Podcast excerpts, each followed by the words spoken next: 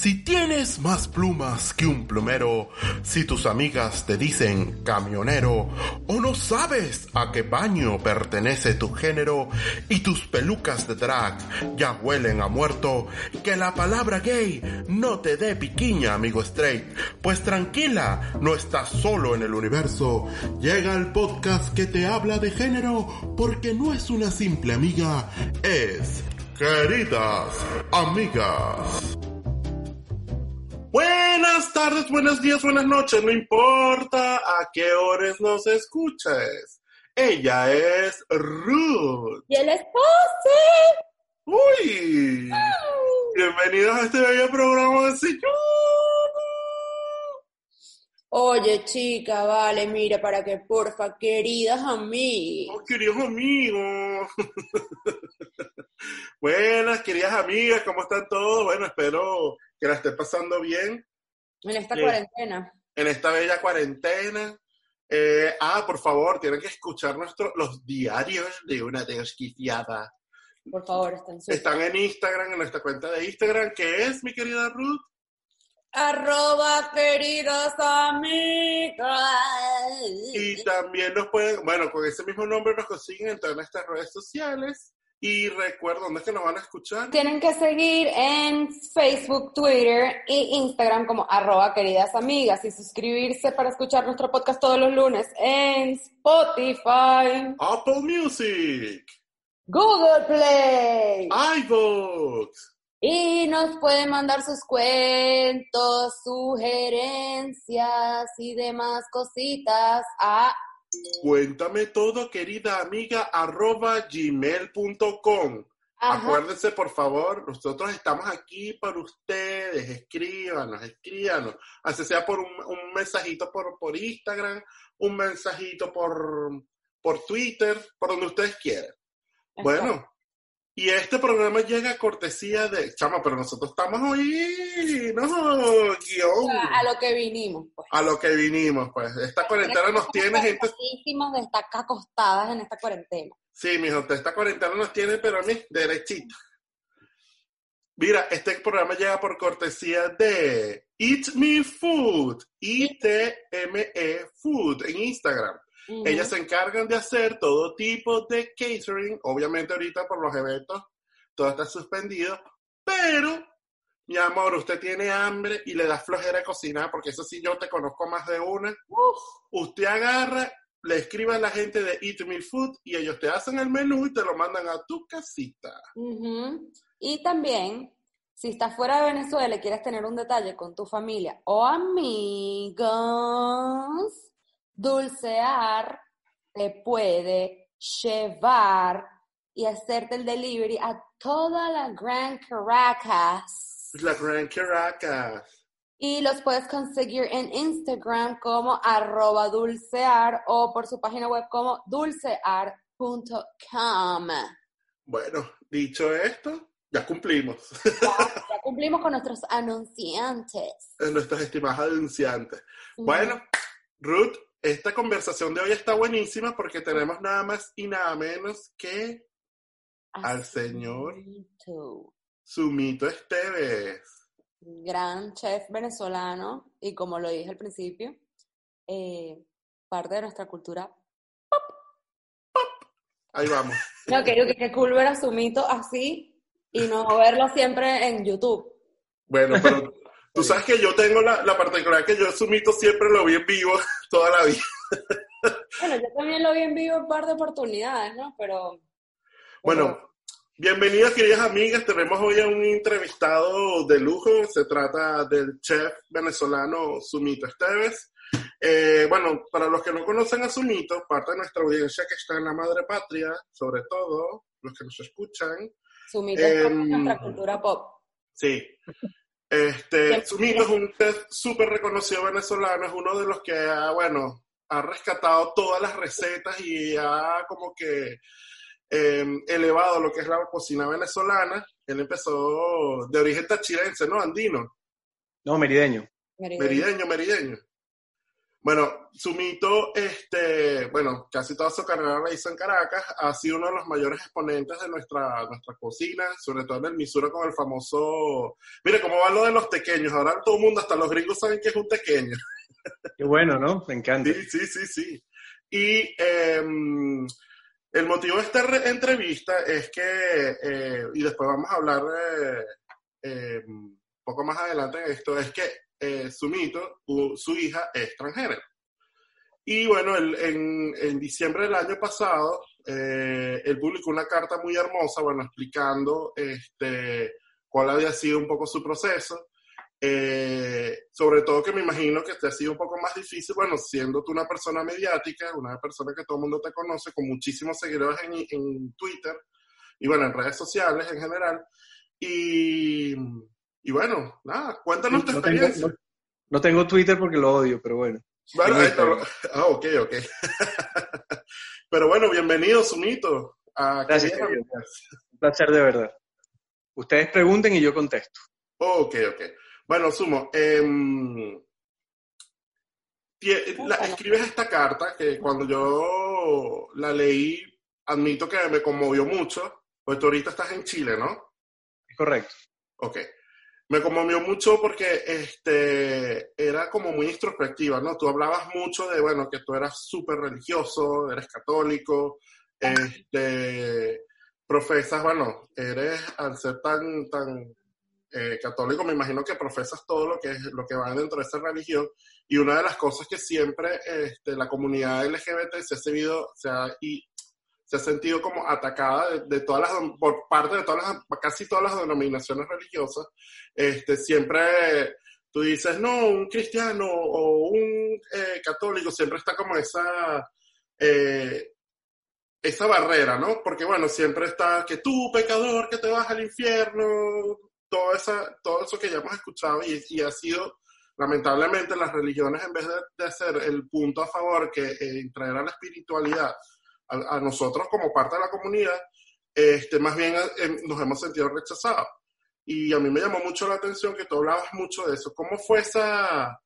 ¿Qué pasó ahí? O sea, ¿qué cambió? Bueno, y eso, eso ya fue hace unos cuantos meses. ¿Y ahora cómo es su mito ahora? Después que escribiste eso. No, sigo siendo el mismo, igual de religioso, igual de, de clarísimo con respecto a, a, digamos, a lo que vendría siendo, si se puede llamar de alguna manera, la posición, porque yo no creo que uno tiene que tener una posición sobre la comunidad LGBTQ. Eh, claro, indudablemente eh, sí tenía mis dudas, porque al ser yo, cuando digo muy religioso me refiero a que soy practicante, soy persona de reunirse con grupos del catolicismo, hago una cosa que se hace una vez a la semana en nuestro grupo que se llama la Escuela de Comunidad, que es eh, digamos, leer un poco de algunos textos y ver cómo vive uno el cristianismo en el momento actual, eh, etcétera. Yo sigo siendo esa misma persona indudablemente.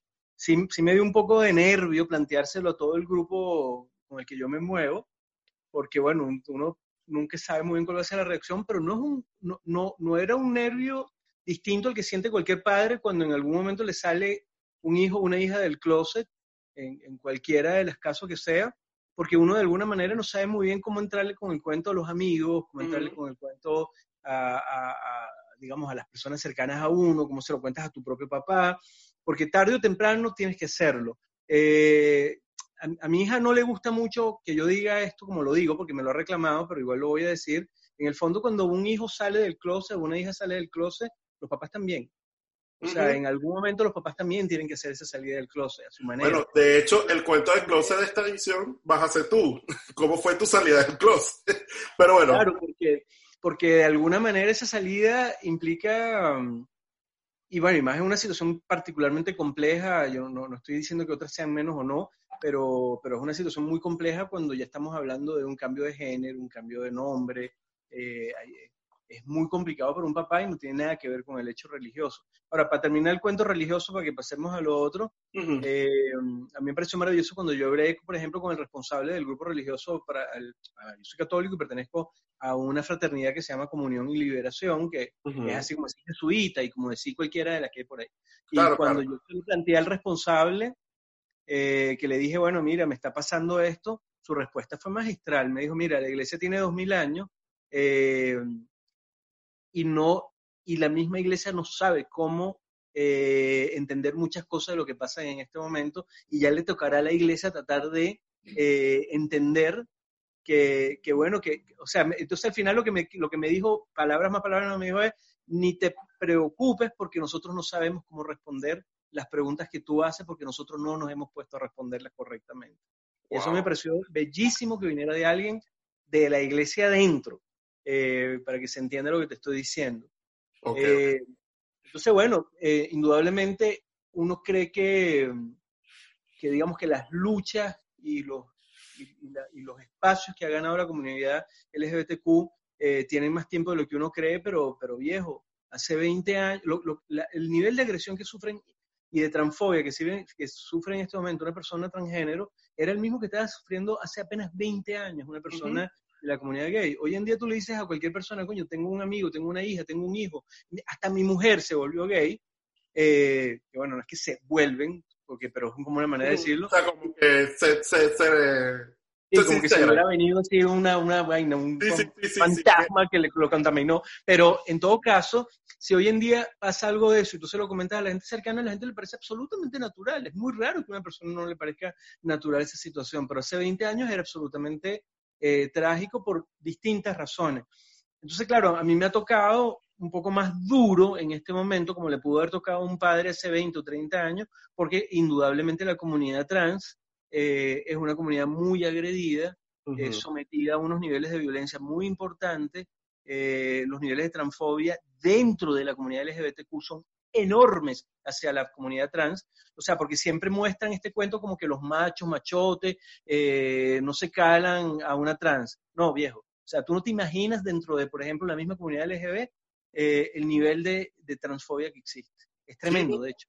De hecho, aquí hay varias organizaciones que están trabajando eh, específicamente en cambiar la, cambiar la percepción de, de, lo que es la misma comunidad hacia los extranjeros, porque bueno, este, nosotros como, como latinos quizás no tenemos esa, esa, esa cosa racial, porque de hecho el problema trasciende a la parte racial. Nosotros, por ejemplo, nunca tuvimos ese problema, o en, mi caso particular, me imagino que tú también, que cualquier persona negra que tú tenías al lado de color nunca, nunca fue motivo de racismo. Era completamente normal. Exacto, tú podías salir, tú tienes tus amigos de color, vamos a llamar para no ser ofensivos ni nada, pero de hecho en Venezuela decirle negro a una persona es como que más bien una, como es el, el, vivo, el que es el, el, picarón, el que es el, el chévere con todo el mundo. Va, Tú me conoces, pero su mito me está conociendo. Tú ves estos pelos que están pintados y este color, yo soy la negra de los nietos de mis abuelos. Exacto. Porque no tengo los ojos azules. Y me llaman negrita, y es normal, es como hasta de cariño entre nosotros. Claro, entonces, por ejemplo, aquí en Estados Unidos específicamente, la comunidad transgénero eh, afroamericana es muy agredida, muy agredida. De hecho, este, hay un, un, show que está corriendo ahorita, yo no sé si has tenido la oportunidad de ver lo que es Pose, y entonces ellos hacen ese retrato de todos los problemas que vivía la comunidad transgénero latina y, que, eh, perdón, latina y afroamericana aquí en Estados Unidos en los 80.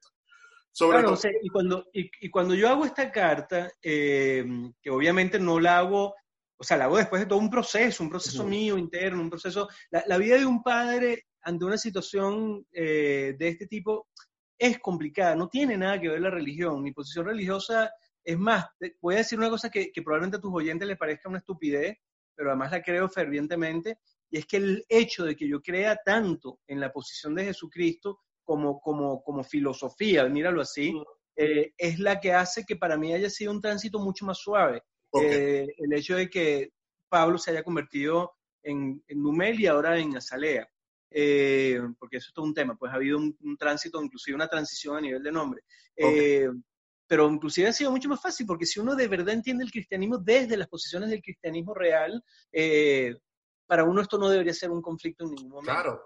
Mira, es que, por ejemplo, dentro del judaísmo, eh, porque Ruth y yo somos judíos, tú cuando revisas los textos, y siempre es amor al prójimo, amor al prójimo, acepta a las personas tal como son, trata de no ser, solo por un solo capitulito se transformó todo de una forma que es no es lo que, lo, que, lo que cuando tú lees de verdad y estudias los textos y ves toda la cosa, tú te das cuenta de que no es para nada lo que, lo esa, ese odio este, que se ve. De hecho, mira, yo conversaba con eh, Gaby Castellano en, hace como dos capítulos. Ella decía que, bueno, al final las religiones no tienen que meterse, ni ninguna persona meterse, porque al final esto es mi sexualidad. Es, todo se resume a quién, con, cómo me siento yo y con quién me acuesto. Y eso no es... Claro, pero, pero o sea, lo que quiero, a lo que quiero llegar es que lo de la religión es lo de menos, bro. Sí, sí, sí. Porque sí, el gran problema acá es la exclusión. La exclusión no es un tema religioso, la exclusión es un tema social. El 40% de las personas que eh, aceptan su condición trans no terminan el bachillerato, hermano. Es decir, estoy hablando que el 40% de esa población no le dieron la oportunidad, simplemente por el nivel de rechazo tan heavy, de poder tener escolaridad, y por lo tanto automáticamente pasan a todos los puestos de trabajo de la marginalización. El 12% de la gente de la comunidad trans es agredida físicamente por los propios compañeros de trabajo, hermano. Entonces, eh, lo, que te quiero decir acá es que el, discurso acá es humano, o sea, es entender. Y de hecho, cuando yo decido escribir esa carta, eh, que además a mí me molestó un poco el giro que tomó en Venezuela, eh, yo te lo comenté, de hecho, cuando tú me contactas, a mí me dices que hagamos esta entrevista, yo te dije, viejo, yo no quiero ni hablar de ese cuento, ni meter a mi hija en este cuento, y lo último que quiero es hablar con un periodista, y mucho menos de Venezuela. Palabras textuales que te dije. Sí, tal cual, tal cual. Bueno, porque efectivamente yo soy una persona pública eh, dentro del contexto venezolano. Eh, obviamente las cosas en, en mi caso crecen con relativa facilidad por la cantidad de personas, hay 600 mil personas siguiéndome en Instagram, hay casi 100 mil personas eh, inscritas en mi canal de YouTube. Yo estoy perfectamente consciente que esos son números eh, que de alguna manera exponencian las cosas. Por lo tanto, cuando yo escribo esta carta, la escribo en mi blog que nadie lee, que nadie lee, y no la publicito. O sea, no, no, no le digo a la gente, escribí esta carta, puse una cosita muy cortica en mi Instagram que decía, tengo un nuevo artículo en mi blog y metí la carta dentro del blog, porque la idea mía era que llegara gente de la comunidad LGBT y ellos decidieran, de alguna manera, de manera organizada, cómo sensibilizar y a quién hacerle entregar de alguna manera el texto de un padre heterosexual que no se esperaba que su hija saliera del closet. Okay. Eh, Claro, el tema fue que, coño, agarran la cartica, que además la tengo por ahí escondida en un blog, eh, la ponen como un chisme tuitero, agarra una velocidad, viejo, y me tocó vivir una cosa muy incómoda que fue las burlas entre redes, la transfobia de redes, la gente frivolizando y diciendo, a mí qué me importa que la hija de Sumito se haya metido a marica, y cosas por el estilo. Por eso yo estaba tan renuente a hacer esta entrevista, porque es un tema muy heavy todavía hoy en día a nivel de manejo eh, de opinión pública. todo el mundo, todo el mundo dice que entiende el cuento, pero cuando le lo puyas un poquito, después de tantos años de lucha de la comunidad, de la comunidad LGBTQ, todavía la gente hace el chiste eh, de doble sentido, todavía la gente se burla en privado, todavía la gente eh, es capaz de, no entender el lado humano de esto, y ahí ya no estoy hablando por mi hija, ahí estoy hablando por cualquier persona lesbiana, bisexual, transexual, queer, cualquier persona que haya escogido algo que se salga un poco del mainstream. Mira, por ejemplo, tu hija no vive en Venezuela, ¿no? No, vive en Madrid. Ok, bueno, fíjate, eh, y eso también yo creo que también influye mucho, que algún día me gustaría hablar con ella, bueno, para que también nos eche su, su experiencia, pero yo me imagino que parte de lo que, eh, que la, a lo mejor le impulsó, porque a mí me pasó, este, fue no estar en Venezuela, precisamente, porque en ciudades como Madrid, bueno, estas grandes ciudades... Ya, pero déjame, eh, dame, para explicarte el contexto. Mi hija es de mi primer matrimonio. Okay. Eh, yo me he casado dos veces, tuve solo esta hija de mi primer matrimonio y luego mi actual esposa, bueno, mi actual esposa hace 20 años, también tiene dos niñas de su primer matrimonio. Silvia y yo no tuvimos hijos, nosotros dos. Eh, esta niña de, que está en cuestión, que actualmente se llama Salea, eh, su, su, y que nació Pablo, eh, efectivamente nace, ni siquiera en Venezuela, en Granada, porque en esa época vivía en Granada, se crió hasta los 10, 11 años, y a los 11 años su mamá, ya yo divorciado, que es Patri, que es una colombiana, se fue a vivir a Argentina, y realmente ella es argentina, ella vive desde que es niña en Argentina. Claro, claro, es El argentina. hecho de vivir en Madrid es apenas de hace, desde hace seis meses y después inclusive de la carta. Ella, se- ella llegó a finales de diciembre, iniciaron de enero a Madrid, cosa que me alegró mucho porque, y eso es lo que te iba a contar, llegó por- para terminar un tema de los estudios que ella hace, ella estudia agronomía en la Universidad de Buenos Aires. Ok. Tú creer que ella llegó a la Universidad Tecnológica de Madrid y la misma Universidad Tecnológica de Madrid en la primera semana puso en contacto a mi hija con la comunidad trans inmigrante de Madrid. Yo dije, bro, esto es otro mundo. es otro mundo. Es totalmente, es que a eso me, me refería. Que muchas veces, bueno, y eh, también porque estás en Latinoamérica, pero si lleváramos ese caso a Venezuela, lo que te digo es que nosotros no tenemos, por ejemplo, Venezuela no tiene ningún tipo de, de, eh, herramienta legal que ni, o sea, por ejemplo, y ahí está Tamara Adrián, que es la que todavía sigue luchando por el cambio de su, de su nombre como, eh, a su nombre de, de, de, de mujer, que no lo ha podido hacer.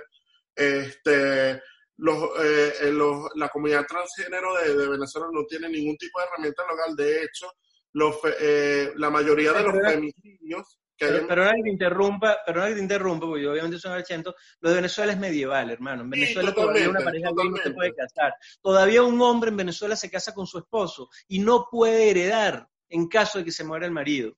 Ujú. ¿Entiendes lo que te quiero decir? O sea, el, el tema de Venezuela va inclusive más allá del hecho de que una persona transgénero pueda cambiarse el género en la cédula. Es que el nivel de atraso que tiene en términos legales ese país con respecto a todo el resto de Latinoamérica es una cosa alarmante. Claro, es que es lo que te digo, tú por ejemplo, en Venezuela de hecho no hay ningún tipo de casamiento, o sea, ni siquiera el único, la única persona que hizo algo así una vez, tengo entendido, yo no sé si eso habrá cambiado, que registraron como una, mm, este, una unión civil, pero fue en, en, creo que fue, no sé si fue en Táchira o en Trujillo, una, uno, pero era eh, porque él era el hermano del alcalde y el alcalde, bueno, vamos a hacer algo simbólico aquí, pero de derecho tú no tienes ningún tipo de derecho. Y a lo que yo voy es que el hecho de estar en otros países que sí te, de cierta forma, sí te apoyan legalmente, que tú tienes un una cierto grado de validez, porque vamos a estar claros, Estados Unidos no es el más perfecto en, ese tema, pero si tienes legalmente posibilidades, eso, te, eso a ti también te da respaldo. Por ejemplo, no es lo mismo ser eh, gay o transgénero en Rusia, que es totalmente casi que penado por la ley, o en, en los países del Medio Oriente, este, que este lado en donde la, la, la, la, apertura ha sido como más eh, amable, por decirlo así.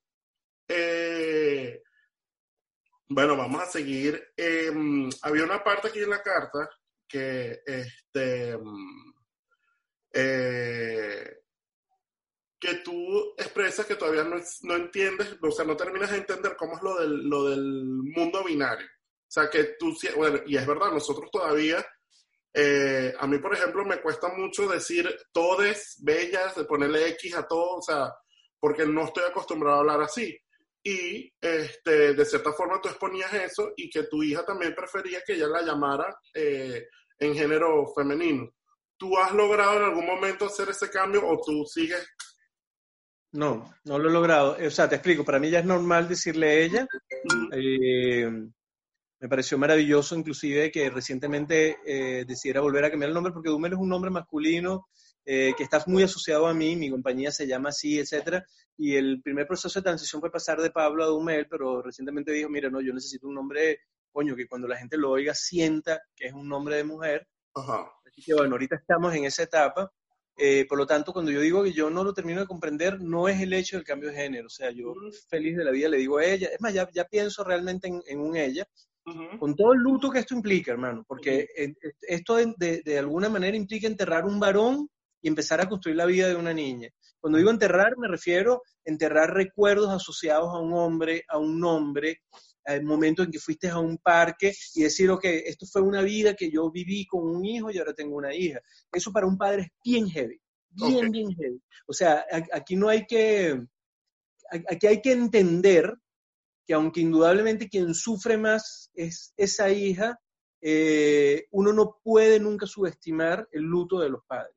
Okay. Porque el luto de los padres no tiene nada que ver con no aceptación y no tiene nada que ver con agresión Es simplemente que todos tenemos que acostumbrarnos a que las cosas cambiaron. Ahora, entonces, bajo ese concepto, yo nunca he tenido un problema de decirle ella, como además por respeto me lo pide, o sea, yo no le diría a él, se me sale, se me sale el él y el Pablo cada vez menos, pero se me sale. Coño, hermano, pero si uno cuando se casa de nuevo, yo estuve 16 años casado con Patrick.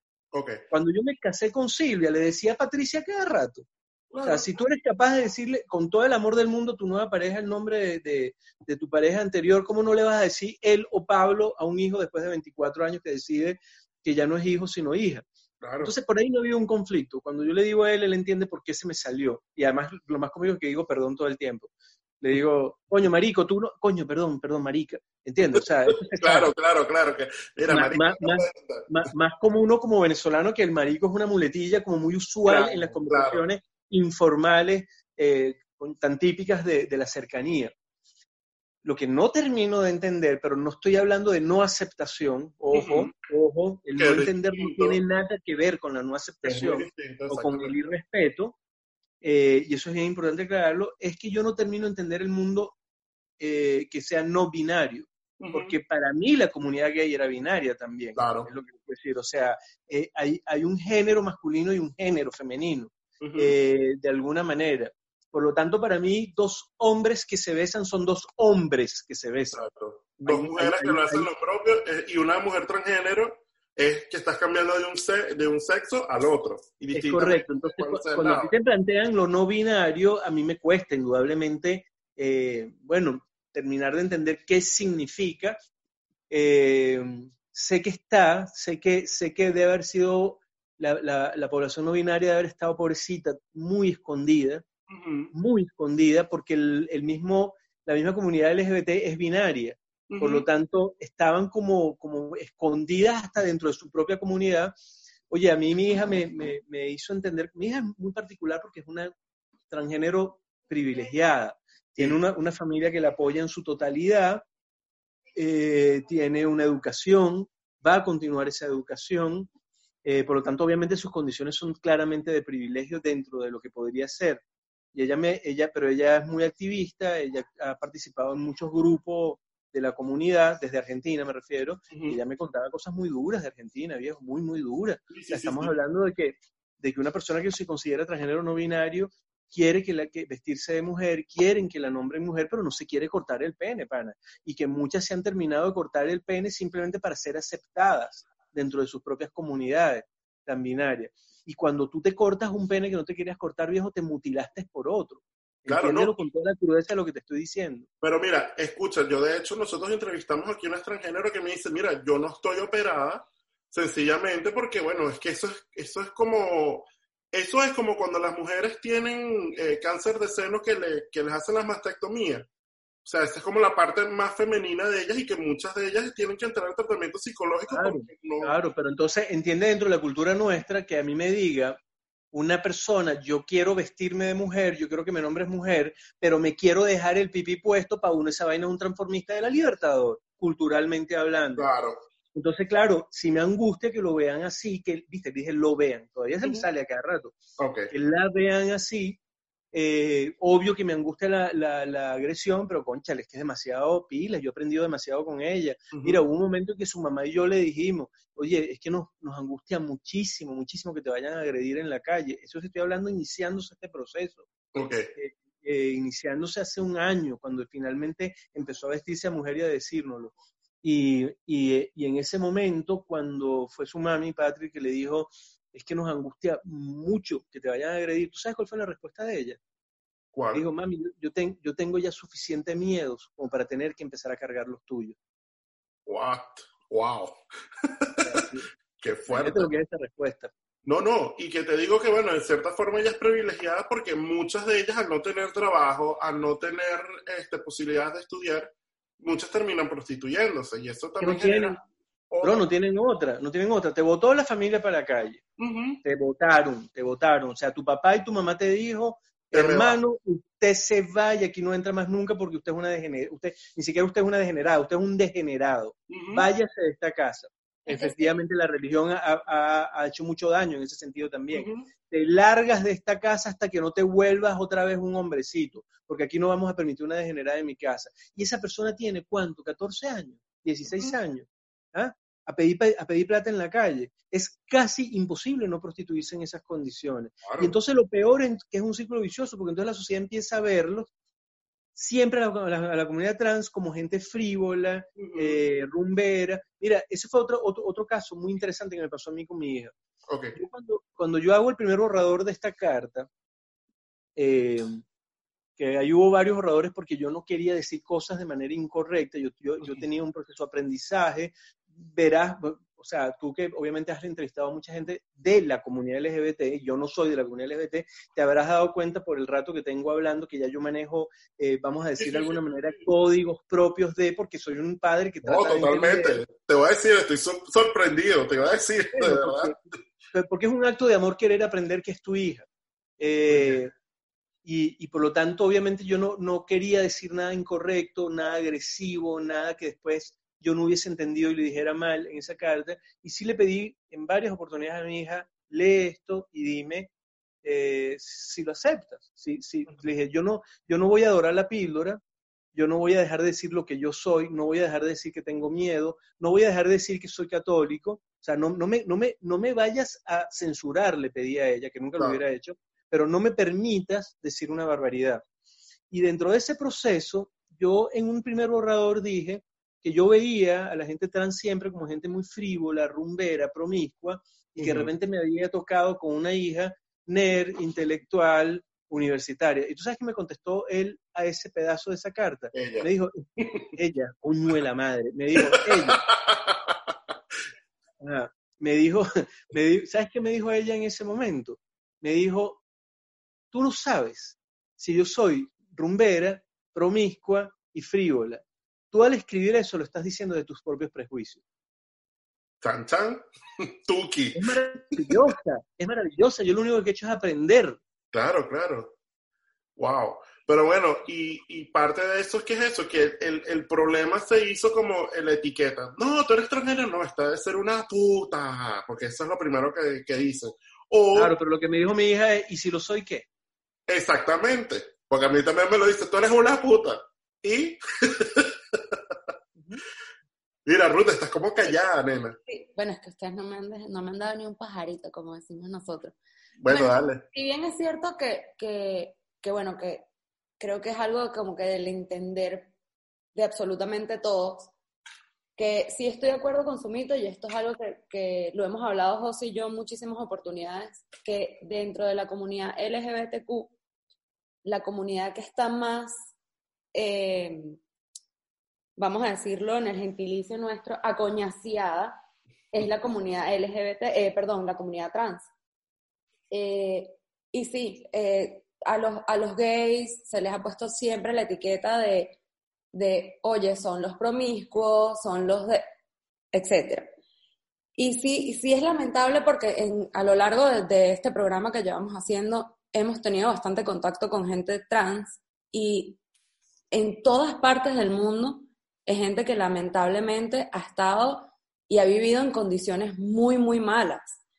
Y, y lo, que más eh, a mí me impresiona es que la misma comunidad los agreda a ellos. y, es una cosa que tú dices como que, bueno, se trabaja, se hace, se ayuda, eh, y esto es algo que no tiene solución, como que las, las han pasado pequeñas cosas para ayudar a la comunidad trans. Em, aquí en Estados Unidos no es, no es algo que, que, tenga muchísimos años. Apenas empezaron, a, de hecho, aquí hay muchos centros de, de, de salud, clínicas, donde se les ayuda a la comunidad trans con pruebas de SIDA, con VIH, VIH em, con muchísimas cosas que tú dices, oye, ¿por qué si es gente, son seres humanos, por qué no hay la inclusión absolutamente y total de, esta comunidad? Que, que, al final del día van a seguir aportando como cualquier otro ser humano. Y hay gente que es mucho peor y no, ni siquiera es trans, ni ni siquiera es gay, ni ni siquiera... ¿Por qué hay que ser así? Bueno, ahí, se me, ahí se me va a salir a mí el, mi posición absolutamente, mi visión cristiana de la vida. en la vida lo que hay es gente buena y mala. Claro, o sea, yo no, yo no puedo ver una persona ni gay, ni trans, ni negra, ni no negra, ni no, sé qué vaina. O sea, yo lo único que entiendo es que hay gente que está siendo excluida, por la razón que sea, excluida, en este caso excluida dentro de la exclusión, además, y que por lo tanto tú consideras menos humano. Y eso es tremendo. En el momento en que tú empiezas a ver a cualquier ser humano, cualquiera, en el momento que tú empiezas a ver cualquier ser humano como menos humano, coño, te, te, acaban de robar un pedazo muy importante de tu propia alma. Es así, es así. Por eso yo digo que, que, que en vez de nosotros, a, a mí me, me, me, me, pasó, a mí como persona, eh, cuando yo me fui, o sea, cuando yo me iba a casar, yo vengo de una familia donde mi abuela es católica, conversa. Eh, mi abuela enviudó, pero estuvo casada, oye, no sé, 60 años, una cosa así. Me tocó casarme y cuando fui a hablar con el rabino, me dijo, oye, no, mira, la conversión de tu abuela no sirve, no, no es 100%, tú te vas a tener que convertir. Eh, yo soy una mujer de 39 años. Yo soy una mujer. Tu, papá judío también. Sí, sí, sí, pero yo soy una mujer de 39 años. Mi mamá y mi papá se casaron bajo la religión judía. Y cuando yo me siento a hablar con un rabino que me dice, oye, mira, tu conversión no es, tú tienes que volver a convertirte, yo dije como que, ¿qué pasa, bro? ¿Cómo yo voy a ir a una conversión cuando yo crecí, estudié, viví y mi vida la llevo como una persona judía? Y ahí es donde tú, tú sientes el rechazo de la misma comunidad. Y es algo que tú dices, no puede ser que cuando la religión más bien lo que tiene que hacer es atraer a la gente para que la gente se, se sienta cómoda dentro de, de, esa comunidad o de, como lo quieras llamar, no, lo que hacen es patearte, patearte. Tengo muchas amigas, muchas amistades que se han convertido para poder casarse y ha sido un tema crítico, crítico que te, ponen trabas y trabas y trabas y trabas. José es converso. Y, ¿Tú eres converso? Sí.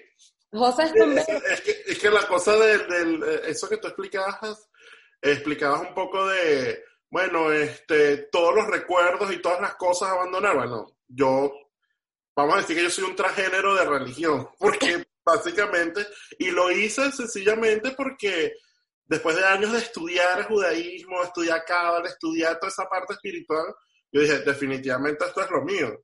Y bueno, yo me, ha sido como, todo ese viaje de... Yo me volví católico a los 50 años, o sea, yo me bauticé a los 50 años, pero, pero el punto, el, digamos, que, que, obvio, pues lo dice Ruth, eh, pues sí, o sea, el problema es que, a ver, una, una, una, una, cosa es Dios y otra cosa son los hombres, indudablemente. Y, y obviamente eh, eh, todo, grupos religiosos, de trabajo, de comunidades, de lo que sea, pues siempre se las arreglan para excluir, cosa que es terrible. Primero a mí, Ruth, o sea, eh, para, tan importante que es evidente la religión para mí, porque creo que ha resultado evidente por la entrevista, yo soy una persona que cuando va los domingos a misa no puedo comulgar porque yo soy un divorciado, me parece una ridícula. Pero bueno, lo respeto. Yo hecho con, con mi muy buena amiga, eh, que tú dices como que ¿por qué? O sea, ¿por qué? O sea, hay cosas que tú dices como que yo me parecen súper cool de una religión y no tan cool de otra religión. ¿Por qué no, no todo puede funcionar eh, de una manera más fácil para todo el mundo? Y cuando yo digo una manera más fácil, ya no hablo de religión, hablo de religión, de, de, un, de un tema social. O sea, ¿por qué no podemos ser más inclusivos en, en, en muchísimos aspectos de la vida? No necesariamente tenemos que llevarlo a un plano de, de, trabajo, a un plano de religioso, de, de convivencia familiar, o, o sea, no, no, de verdad que no, no tiene sentido y que a pesar de, es algo que yo he hablado mucho con, con José, de que la comunidad LGBTQ ha trabajado mucho en pro, pro, pro, pro, pro, pero los avances son muy mínimos y también dentro de la comunidad LGBTQ se tiran entre ellos. Cosa que no está bien y tú dices como que, coño, diste un paso para adelante, ¿por qué tienes que ahorita dar un tres pasos para atrás? O sea, por, a, razón de qué? Y si bien es cierto que uno como comunidad straight no tiene que llegar a un sitio y decir, ay, mira, yo soy straight, no sé qué, porque nosotros no tenemos por qué salir de un closet, nosotros no tenemos un closet. Pero... Sí, además, pero, pero Ruth y José al final, o sea, al final yo lo que quiero que quede como reflexión de mi parte para los que los están oyendo ustedes, yo, yo digamos, yo, antes no entraba al podcast de ustedes, pero entiendo que es un podcast, eh, de verdad, o sea, ya, ya, esto no se lo estoy hablando ni a Ruth ni a José como entrevistadores, se lo estoy hablando a las personas que están oyendo del otro lado. Eh, olvídense de la persona, o sea, solo pregúntense una cosa. ¿A ustedes les gustaría, o sea, perdón, ¿a ustedes les parece lógico que una persona nunca tenga derecho al estudio? Pregúntenselo. Claro que ¿A ustedes les parece lógico que una persona ande por la calle y sin que esa persona haya hecho nada, le caigan a golpes y le caigan a patadas y le caigan a batazos? ¿A ustedes les parece lógico que una persona no tenga derecho a estudiar en una universidad? Pregúntenselo como derechos humanos. Pregúntense cuáles son los derechos del ser humano. Pregúntense si es, si es lógico que una persona no tenga derecho a la educación, no tenga derecho al techo, no tenga derecho a la salud, no tenga derecho a, caminar tranquilo por una calle. No piensen de qué es esa, de dónde es esa persona. No piensen cuál es la religión de esa Sumito, tú venías diciendo que, bueno, se nos cortó un poco la comunicación, este, estamos aquí de nuevo. Em, entonces, tú hablabas mucho de la necesidad de que, o sea, que tenemos que revisarnos como seres humanos, eh, sobre todo para, si nosotros queremos que nos respeten como seres humanos basados en los derechos humanos, nosotros también tenemos que dar ese, eh, ese respeto a otras personas. Em, Dentro, y ahora hablando de respeto, cuando sale esta carta publicada que cogen al chisme, sobre todo entendemos en Venezuela que son un poco este, particulares, que de esos insultos, o sea, porque me imagino que fue una cadena, ¿qué, qué más recibiste? ¿En, favor o en, por, contra? Por, cada, por, cada, por cada cosa fea, 99 mil lindas. Eh, el tema es que, claro, yo no estoy en Twitter, eh, la broma la agarraron y la tiraron para el Twitter la carta. Twitter es como un saco de, de no sé, de medieval. Twitter completo es como una vaina del siglo XIX, una cosa así. Eh, todos los días además queman a una bruja, eh, un árbol y todos además ríen y son felices porque quemaron a la bruja. Sí, Entonces, claro, tiraron mi carta, que es una carta que para mí era muy importante en términos humanos, etcétera. Eh, a ese saco de, de, de, medievales, de inquisidores medievales que es Twitter. Y Puedes decir que... la palabra. ¿Ah? Puedes decir la palabra, saco de mierda. sí. Aquí hablamos claro, francés, sumito. Fue, fue un poco incómodo porque, claro, gente me empezó a comentar, Sumo, estás de trending topic, y yo, pero ya cuenta que voy a estar yo de trending topic si ya yo no hablo con nadie, y y claro, el hecho de que apareciera yo como trending topic hizo que me entrara la curiosidad, me metí al Twitter para ver qué era el cuento, me metí al trending topic, me, me tocó leer cosas muy feas, entonces era, me sentí violado. Sentí que un proceso muy lindo que se ha venido dando en una familia ante el hecho de que su hija se, se declara trans y que se había manejado de manera tan humana y tan amorosa, eh, por un momento había sido eh, eh, todo ese proceso muy violado. Y por eso esta es realmente la primera y única entrevista que yo he dado al respecto, porque me, entró una ira muy grande. Yo dije, no, yo, no puedo permitir que un proceso tan amoroso hasta ahorita vaya a ser eh, de alguna manera mancillado por la frivolidad de la gente y por, por las estupideces, porque además la gente es muy estúpida cuando, cuando se trata de estos casos, ¿no? Eh, pero bueno, eso es otro cuento. Ahora, Tú me dijiste a mí que yo explicara qué significa. Ya, pero espérate, Tacho, Tacho, Tacho, Tacho, ya va. Bueno, este, dame, dame, un chance porque tenemos que lanzar la presentación de los cuentos de closet. Ah, ok. No sabía dame dos segundos. Amiga mía, yo sé con quién te besabas secretamente bajo la lluvia. Amigo mío, yo sé con quién tenías esa cita en secreto Vamos, no tengas miedo. Cuéntanos tu cuento de closet.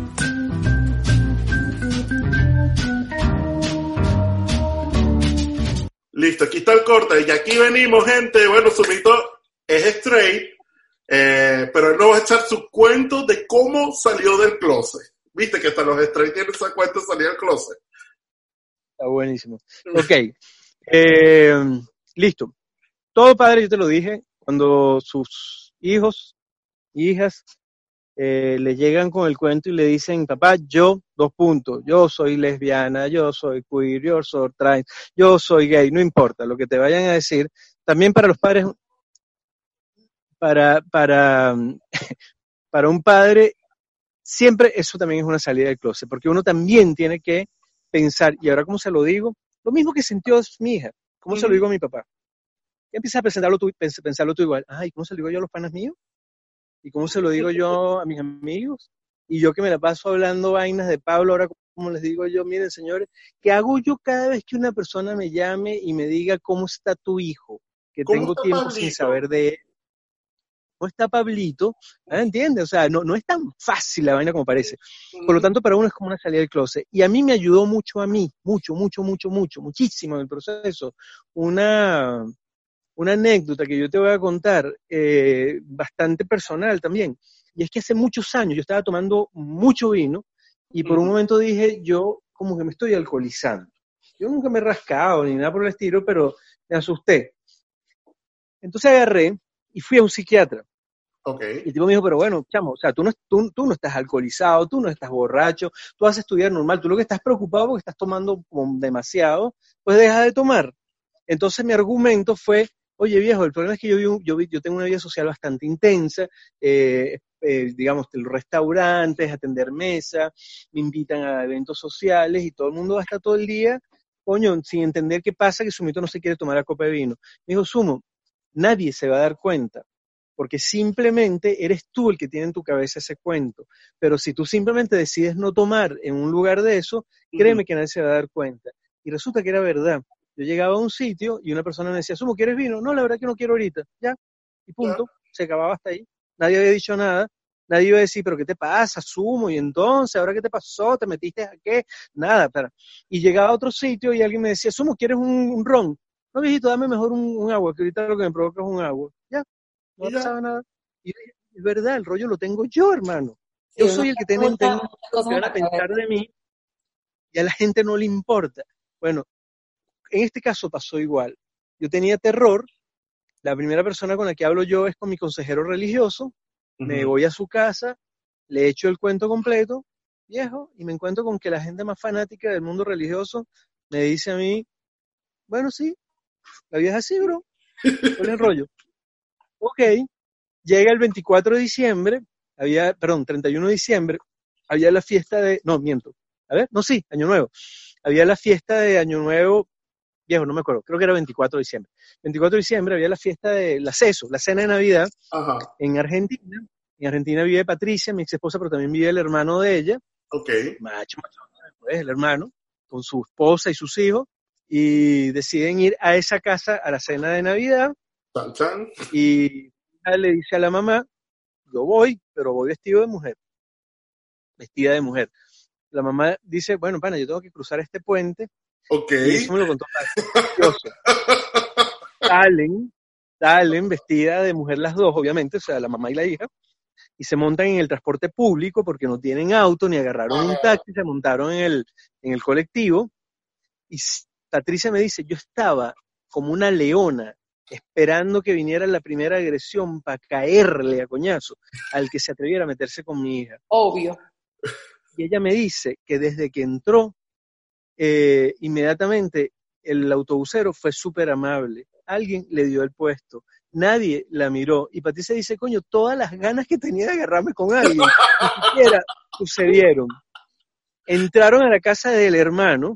Tan, tan, tan. Chan, chan, chan. Se abrió la puerta. Y cuando se abrió la puerta está Patricia con Pablo, porque aquí sí es Pablo, Ajá. acuérdense, para esa familia donde están yendo es Pablo, Ajá. con los labios pintados y vestido de mujer. Chan, chan. Le abren la puerta y Patricia preparándose, o sea, Patricia estaba lista para... Bueno, tenemos un problema con Sumito. Vamos a esperar un chancecito para que vuelva la, la señal. Eh, el hermano de Patri ve a mi hija, bueno, que obviamente no, no es la, lo, lo que uno espera ver. Inmediatamente Patri le dijo a su hermano, oye, ya no se llama Pablo, quiere que se refieran a él, a él como ella. Y bueno, si les gusta, les gusta y si no, no. Y bueno, y nuevamente lo que te decía, al final eh, está más en la cabeza de uno el miedo que, que, el que realmente es en muchos casos. Porque la familia de Patricia, incluyendo el hermano, la vieron. Él, que siempre ha sido como muy jocoso, dijo algo así como, tú no pretenderás que de la noche a la mañana yo, yo te deje de decir Pablo y siéntate. Y al final pasaron una lindísima cena de Navidad. Qué maravilla ese ejemplo que yo les estoy dando a ustedes. Porque ese miedo espantoso que había, eh, lo tenía más uno dentro, eran miedos de uno también. La gente, cuando se encuentra ante una situación cotidiana y humana, la verdad que no tiene por qué agredir. Obvio que hay que cuidarse, obvio. O sea, tampoco te vas a meter en un rodeo, eh, coño, lleno de, machos del oeste norteamericano, vestido de mujer a pabellonarte, porque sabes que te van a dar una coñacera, lamentablemente. Eh, pero, pero eso siempre lo has tenido claro. Pero bueno, para mi hija, mi hija bastante femenina, sorprendentemente para mí, bastante femenina, pasó por el aeropuerto de Chile, hizo inmigración para verme acá, mientras iba camino a Madrid, solamente por ocho horas, o sea, el tránsito, entró a su aeropuerto de Chile, se volvió a montar en un avión, llegó a España con su pasaporte venezolano, porque nunca se ha, nacionalizado Argentina, y llegó a su aeropuerto de España, y en el aeropuerto de España le dijeron bienvenida, ¿dónde está su visa? Aquí está su visa, y entró, y él era claramente una persona muy femenina la que estaba entregando el pasaporte y el pasaporte decía Pablo y nadie levantó la ceja. Chamo, uno tiene muchos rollos en la cabeza. Uno le da terror salir del closet. Terror a los papás contándoselo al amigo y probablemente a muchos que me estén escuchando en este momento, en ese momento. Es cierto que hay papás que son unas bestias y habrá que educarlas en el camino, pero también es cierto que muchos papás lo van a aceptar más rápido de lo que uno creía. Bueno, Sumito, muchísimas gracias por esta entrevista. De verdad ha sido un gustazo escucharte. Este, bueno, contar tu experiencia, cómo ha sido tu, tu aprendizaje, tu proceso durante todo, durante todo este tiempo en que, en que eh, tu hija ha hecho la transición. Ahí voy, ahí voy, ahí voy. Todavía estoy haciendo la tarea, ¿no? Bueno, bueno, pero lo importante, es que, lo importante es que lo estamos haciendo. Entonces, nada, muchísimas gracias, Sumo. De verdad, es para nosotros un gustazo tenerte acá en, en nuestro podcast y bueno, nada, seguimos con la sección que más belleza le da al mundo, Rutilandia. Oye, Ruth, Salomón, Dios los bendiga. Muchas gracias por la entrevista. Gracias, Sumito. Sabe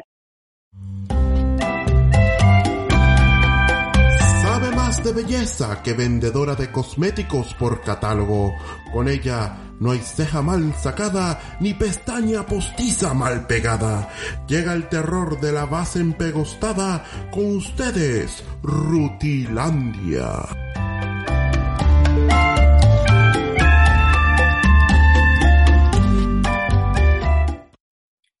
Y saltamos aquí, Rutilandia, querida amiga. Qué buena estuvo esta entrevista, de verdad. Sí, no, en verdad, súper, súper, súper. Oye, de verdad, con, que me encantaría que todos los padres fuesen como su mito, que bueno, obviamente que no es fácil, yo me imagino que no es fácil para los padres, bueno, asumir esto, pero yo creo que si lo hacen desde, desde el amor, desde la comprensión y, y bueno, se lanzan todos por ese barranco como quien dice, yo creo que es una... Obviamente, eh, si bien es cierto que para cualquier padre que un hijo salga del closet siendo, siendo simplemente gay, no hablando del tema trans, tiene que ser súper difícil. Y bueno, y este tema eh, trans es peor aún porque como, como lo estábamos hablando, es una, es una comunidad súper rechazada y súper golpeada y bueno, es, difícil, es bien difícil pero de verdad, un gustazo hablar con Sumito y bueno, esperamos que cojan ejemplo y cojan herramientas, gente. Abran esa mente, expandan su visión y sobre todo de mucho, mucho, mucho amor. bueno, Ruti, ¿qué nos tienes esta semana para Rutilandia?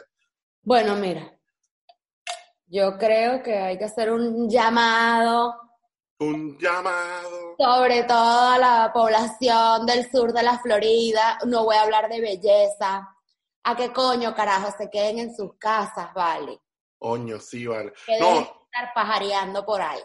Sí, o sea, no es el momento, la fiesta viene después, mi gente. No estamos en vacaciones, coño. Exacto. No, tú sabes que hay una cosa que sí yo tengo que aprovechar y llamar la atención desde esta bella sección es, queridas amigas, queridos amigos, sin distinción de género. Si usted va al mercado y está usando sus guantes, cuando salga no seas animal del monte, no los tires en el piso. No, le- no metas a los animales en esto, que son los más civilizados de todos. Sí, por Una favor. bestia. bestia. Usted agarra sus guantecitos, ¿verdad? En esas bolsas de mercado, agarra una bolsita extra, ¿verdad? Una bolsita extra de mercado, llegas a tu carro, te quitas los guantes, los metes en esa bolsita, la nudas, buscas una papelera y lo botas. Oye, ni siquiera tienes que agarrar una bolsa del mercado. Cuando uno sale de, un de cualquier, de cualquier lugar en Estados Unidos y en cualquier parte del mundo, hay 20 mil pipotes de basura, chutes, zafacones, como lo digan en su país. Basurero, como lo quieran llamar. Y hay uno que es para plástico. Exacto. Bótenlo ahí, coño, que no les cuesta nada. Si tienen tanto miedo de que tocó una vaina y se están poniendo un guante, entonces, coño, tengan un poquito más de respeto y quítense su guante y bótenlo, carajo. No, igual, y hay otra, igual con todo, porque, ajá, y hay otra cosa que les voy a decir. Y sobre todo Latinoamérica, porque es que estoy cansado ya de ver videos y fotos todo el mundo. Mis vidas, mis amores. Tú puedes usar los guantes para tocar todo lo que te dé la gana, pero si tú no le echas un alcoholcito a esos guantes y te lo cambias cada cierto tiempo, no estás haciendo nada. Bueno, otra cosa, que, que tampoco tengan los guantes puestos tanto tiempo porque no es bueno. El látex no es lo mejor para, para el cuerpo. Eh, tenemos poros y necesitan, o sea, la, piel necesita respirar. Entonces, cuando se van a bajar de su carro o cuando van a entrar, si andan en bicicleta, en lo que sea, y van a entrar a cualquier lugar, que bueno, cualquier lugar ahorita nada más está abierto, que sí. Bancos, estaciones de servicio o bombas de gasolina, supermercados y farmacias, pónganse sus guantes antes de entrar con su máscara. La máscara sí la pueden reusar. Guárdenla al salir, quítense los guantes y si tienen hand sanitizer o alcohol en, aero, en un spray, pónganse el alcohol en las manos o el hand sanitizer y, a- y pónganle un poquito la máscara, la doblan y la guardan. Llévenla dentro de una bolsita, por favor, de verdad. De verdad, porque si no estamos haciendo lo que la naturaleza se está limpiando ahorita, lo estamos echando para atrás. No sean bestias. O sea, por favor. Mira, y otro consejo para lavarse las manos, aquí vamos a aprovechar que esto es higiene nivel clínica. Total. Y nivel quirófano. Eso, si usted se está lavando las manos, no es que, ay, hice pipí y ya una agüita y me lavé las manos. No. Ay, llegué de la calle, una agüita y me lavé las manos. Se tienen que lavar las manos hasta las muñecas.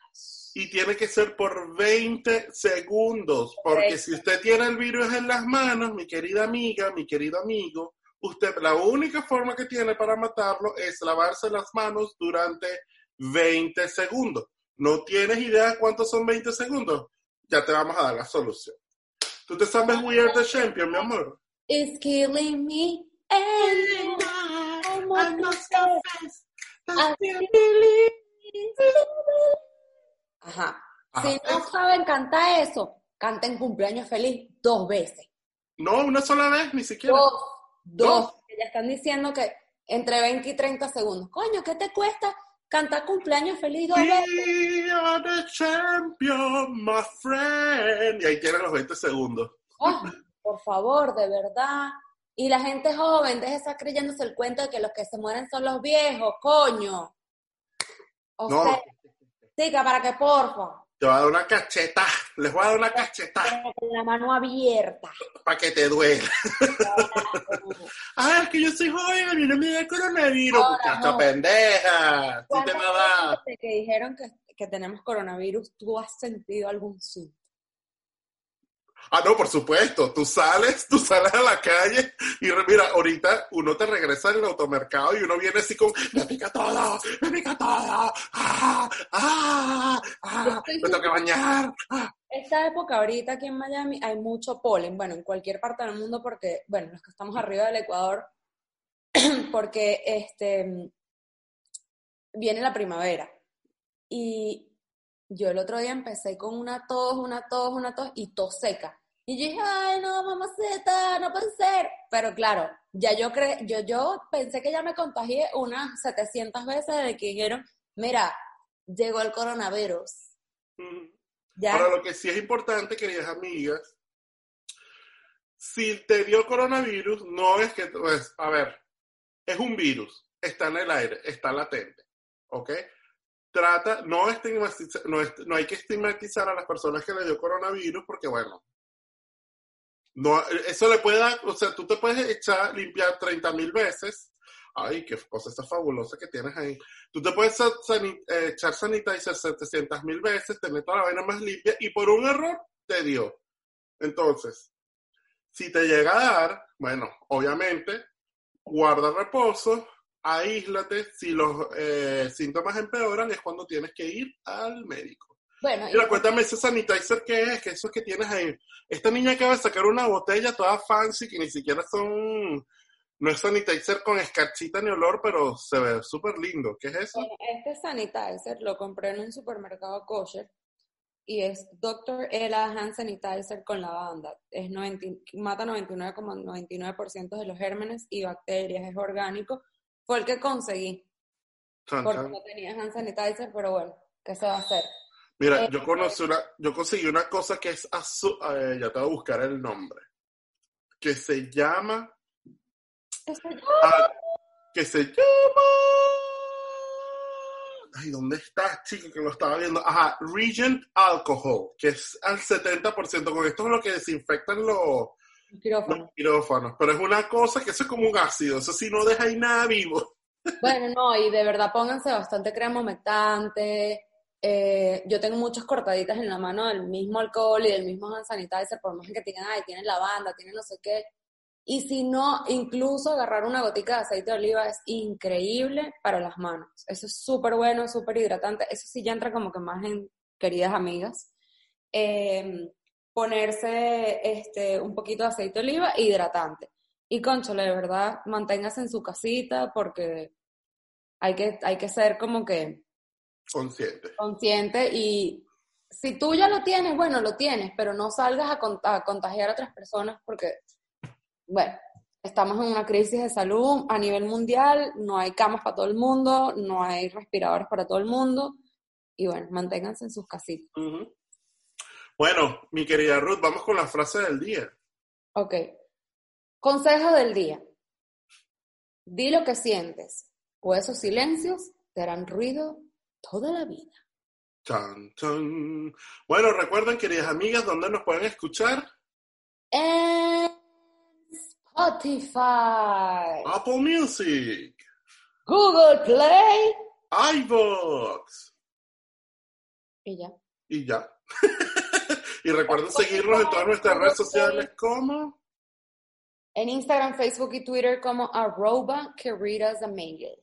Y si quieren escuchar cualquier, eh, escribirnos cualquier comentario, cuentos, sus cuentos de closet, ay, queridas amigas, tengo un problema porque mi marido me dejó, ay, queridas amigas, que mi papá no me, me boteó los esta mañana, usted escriba, cuéntame todo querida amiga, arroba gmail.com. Bueno, si, si hay algún tema de los que quiere que, la, o sea, que hablemos, háganos sugerencias, no, no, claro. no sugerencias. Sugerencias. Estoy hablando bello.